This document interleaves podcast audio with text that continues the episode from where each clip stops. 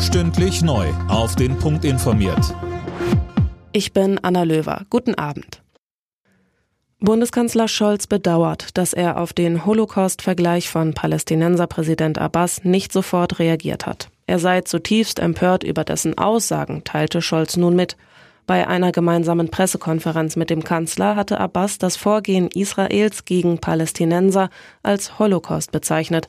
Der Präsident des Zentralrates der Juden, Josef Schuster, sagte in der ARD. Ich finde es einen unsäglichen Vergleich und es schockiert mich wirklich, dass in Deutschland im Bundeskanzleramt bei einer Pressekonferenz unwidersprochen solche Äußerungen getätigt werden können.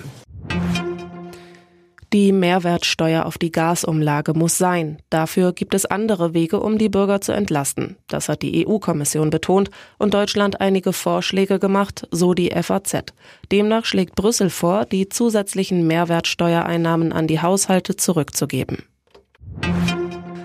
Auf der Suche nach dem Grund für das massenhafte Fischsterben in der Oder haben Wissenschaftler aus Berlin eine Spur. Sie vermuten inzwischen, dass eine giftige Algenart die Ursache sein könnte. Imme Kasten. Ja, und diese Algenart wurde bei Proben in der Oder nachgewiesen, heißt es auf unsere Nachfrage beim Leibniz-Institut für Gewässerökologie und Binnenfischerei. Und die Alge kann unter bestimmten Voraussetzungen Gifte bilden. Ob nun tatsächlich das Gift der Alge oder doch etwas anderes das Fischsterben ausgelöst hat, wird noch geprüft und das kann noch ein paar Tage dauern.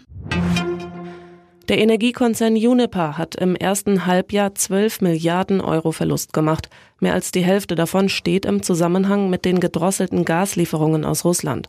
Uniper spielt eine zentrale Rolle in der Gaskrise. Alle Nachrichten auf rnd.de